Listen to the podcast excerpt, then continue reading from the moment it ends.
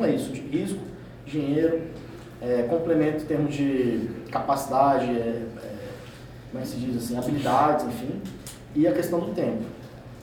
É, ele vai te complementar em relação ao conhecimento, porque às vezes você é um cara, sei lá, você é um gestor, você precisa de um cara técnico sobre algum assunto. Ou você é um cara técnico, você precisa de um cara gestor. Basicamente, numa empresa dar certo, você precisa ter pelo menos um cara que é gestor, um cara que é, é marketing de preferência e um cara que seja de o técnico, né? O cara que entende do business.